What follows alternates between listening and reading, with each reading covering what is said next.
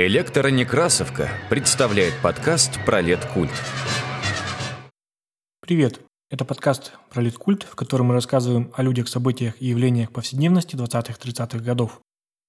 Меня зовут Илья Старков, я редактор электронекрасовки и исследователь культуры начала 20 века. Сегодня мы поговорим про Пасху, но не церковный праздник, а комсомольскую Пасху. Значение церковных праздников после революции, несмотря на явную антиклерикальную политику власти, оставалось довольно высоким. Такие праздники воспринимались населением не как истинно религиозные торжества, а скорее определяли привычный бытовой ритм граждан и символические семейно-театрализованные границы, разбавляя монотонность будней. В 1922 году начинается активная антирелигиозная кампания. При том, что на нормативном уровне было закреплено, что религия – это частное дело граждан. Однако конкуренция с церковью за бытовой канон была для советского государства неприемлемой, учитывая то, что граждане могли и не ходить в церковь, но к церковным праздникам относились как к должному.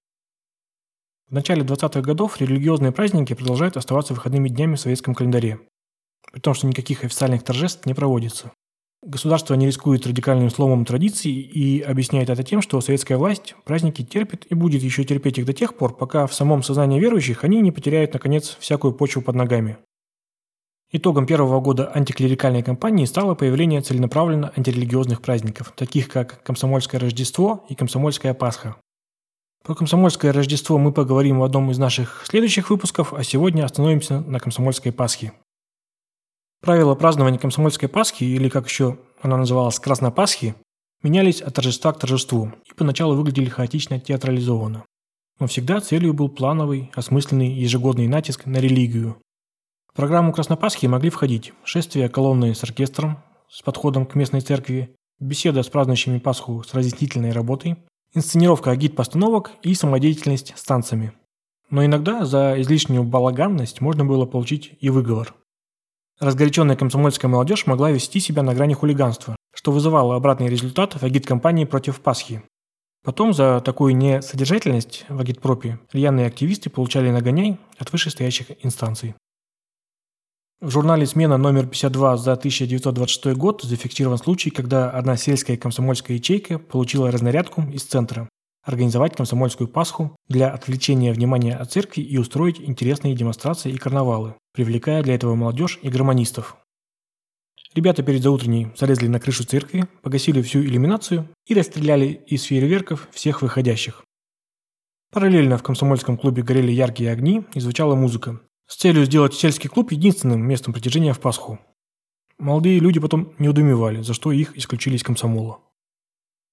В таких разнарядках по организации Краснопасхи, спускаемых в местные ячейки, отмечалось, что нужно дать потенциальной одурманенной религии аудитории интересно составленный вечер, на котором бы можно было и посмеяться здоровым смехом, и кое-что полезное унести с собой. Живо скомбинированный материал, сатирический и попутно образовательный, должен удовлетворить эту часть аудитории. Вот как описан образцовый вечер накануне Пасхи в журнале «Горн» номер 9 за 1923 год. Я зачитаю дословно. Веселый, переливающийся звон, запах распускающихся почек. На улицах оживление, хочется потолкаться среди народа. Почему не зайти в ярко освещенную полную народом церковь? Но сегодня, в 9 часов, вечер в клубе. Ни в коем случае не сухая лекция, но и не танцы. Доклад и, главное, диспут на тему может ли человек жить без религии? Веселая, но не грубая инсценировка, как дед Сафрон потерял веру в Бога, соответствующие изображения на сценах клуба и хорошие портреты Иисуса рядом с великими мыслителями, языческие празднества, уголок суеверий и прочее, и прочее. И кроме иллюстраций, много цветов, света, музыка, которая бы заставила забыть об архиерейских певчих. И, наконец, товарищеский ужин. Сегодня клуба не узнать. В одной комнате стук, лавки заново чинят, в другой смех девиц, на перебой бегающих к ведру с тряпкой. Их так много, что и не заметили, как примылись. Дома не любим соседке помочь, а здесь точно сестры. Без всяких счетов дело сделали. Теперь к умывальникам и в чистый светлый буфет. После образцовой чистоты в клубном буфете дома хочется тоже получше и почище еду приготовить. Пришедшие впервые из другой фабрики женщины подсаживаются тут же, клубе все знакомы, все как одна семья. Кивает парень на старика. Часа два с ним о рыбной ловле разговаривал. А там и на политику перешли незаметно. Конец фрагмента статьи. Перед проведением Краснопасхи пресса широко освещала готовящиеся события на местах. Журнал «Жизнь искусства» номер 16 за 25 год публикует обзор подготовки комсомольской Пасхи на фабриках, заводах, в рабочих клубах и домпросветах. Я озвучу несколько мероприятий, полный обзор вы можете прочитать на электронекрасовке. Читаю. На красном треугольнике. Во всех художественных кружках завода кипит подготовка. На всех одна задача – как можно лучше провести антирелигиозный праздник и крепче нанести новый удар религии. Предварительно для рабочих, работниц и молодежи проводились лекции о происхождении Пасхи. Все вечера рабочие Красного треугольника будут проводить в помещении столовой завода и в своем рабочем клубе, где будут устроены художественные вечера. Программа вечера – самодеятельная живая газета. Драм-кружок в инсценировке «Сон Рабкора. Пасхальную ночь» и выступления других кружков. Следующее место проведения – это клуб имени Зиновьева. После целого ряда антирелигиозных докладов для рабочих пищевиков и печатников пойдут пасхальные вечера, в которых принимают участие все кружки клуба. Программу вечеров войдут антирелигиозные инсценировки, частушки, чтение рассказов, коллективные игры и опыты. Великорусский оркестр и хоровой кружок также принимают участие. Как проходило празднование в Дом просвете имени Некрасова? Для молодежи в клубе ведутся лекции на тему «Возможно ли воскресение из мертвых?». Открывается уголок безбожника и выпускаются номера тен-газеты. Особый натиск и активность в проведении комсомольской Пасхи случались тогда, когда Пасха и 1 мая выпадали в близкие дни по календарю. Тогда объявлялась Красная неделя. С целью максимально оттенить церковный праздник в пользу доминирования 1 мая.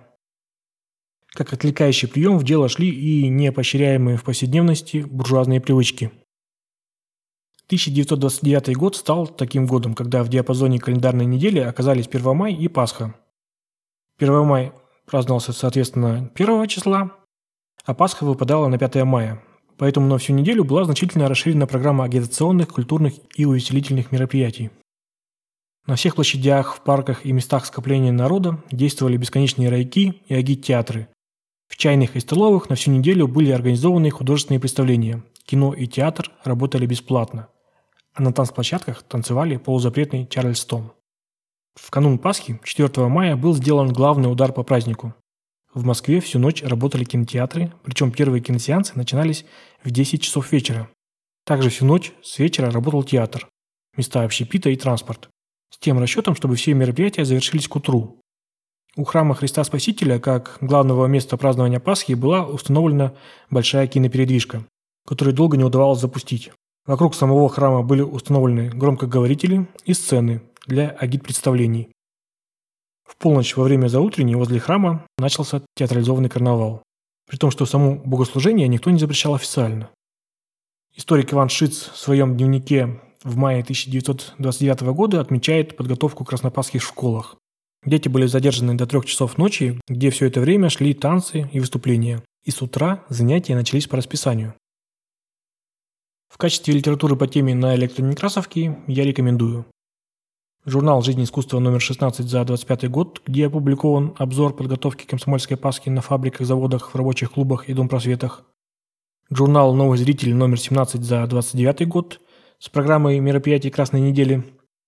И большинство историй и фактов, которые были озвучены в сегодняшнем подкасте, можно найти, как всегда, на электронекрасовке. С вами был подкаст про Литкульт. Пока.